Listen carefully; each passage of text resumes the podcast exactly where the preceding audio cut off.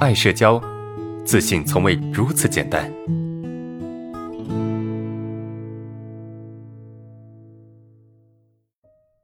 我们来回答一些同学们的问题啊。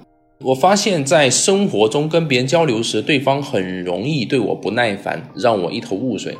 呃，甚至跟别人熟悉之后，开个玩笑都会被打压，导致我每次说话时，会设想自己的话别人会不耐烦，索性不说了，话越来越少，自信越来越低。啊，别人对我的态度友好时，感觉自己在活着；别人不搭理我时，感觉自己毫无价值，完全活在别人的眼光中，非常缺爱。虽然有心想从内心寻找自我价值感，可是做不到怎么办？有没有同学是跟这个同学是一样的？啊，有的话你们打个有，好不好？就是我们怎么活，或者是我们跟别人相处的时候有什么样的一个状态，跟别人对我们的反应有很大的关系。别人对我们反应好，那我们状态会好一些；别人对我们的反应不好，那么我们状态就会变差，是不是？就是别人对我的态度会在我身上表现的很明显。好，那如果说有这么一种情况，该怎么办呢？首先，第一点，如果说我们在关系中被打压也好，啊，或者说别人对你的态度不好也好，这是很正常的，不是因为你这个人不好，别人才打压你或者是不耐烦。我们很容易根据别人的不好反应，然后呢来反推，哎，是我不够好，而不是那个人不够好。你懂吗？我们很很容易从自己身上找原因。我不是说从自己身上身上找原因是不好的，但是过分的从自己身上找原因，你看不到自己的缺点，你只会不断的自我否定，那么你的价值感就会越来越低。所以我们一定要去纠正一个认知，就是别人对我态度不好，别人对我表现不好，对别人对我的反应不好，或者不耐烦，不一定是我不好，有可能是对方不好。对吧？我可能就问你一个问题，然后你对我很不耐烦，那这个可能是你的问题，不是我的问题，对吧？如果说我对你的这个这个询问啊什么的特别的，呃，这个特别的频繁，那另当别论。但如果说我没有那么频繁，我只是正常的去做我自己，那么你会很不耐烦。那么这个时候不要那么容易的去自我否定，对吧？不要那么容易的去去给自己贴一个标签，说，哎，我是一个没有价值的人，我是一个很糟糕的人。正因为我们不断的给这样给自己贴这样的标签，我们的价值感越来越低，越来越低，低到后面呢，我根本就不敢跟别人去交流，是不是？所以这个是我们需要改变的一个认知，一个想法。我们没有那么伟大，所以不要把什么事情都往自己身上揽，这是一点。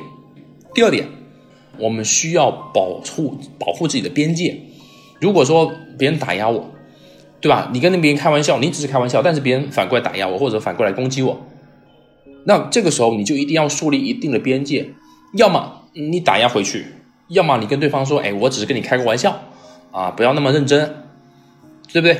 你需要让别人明确一个点，就是我只是开玩笑，对吧？你也别想来打打打压我，就你要让别人知道你在保护你自己。如果说你不保护你自己，那么没有人会保护你，是不是？你总是希望着说有人来。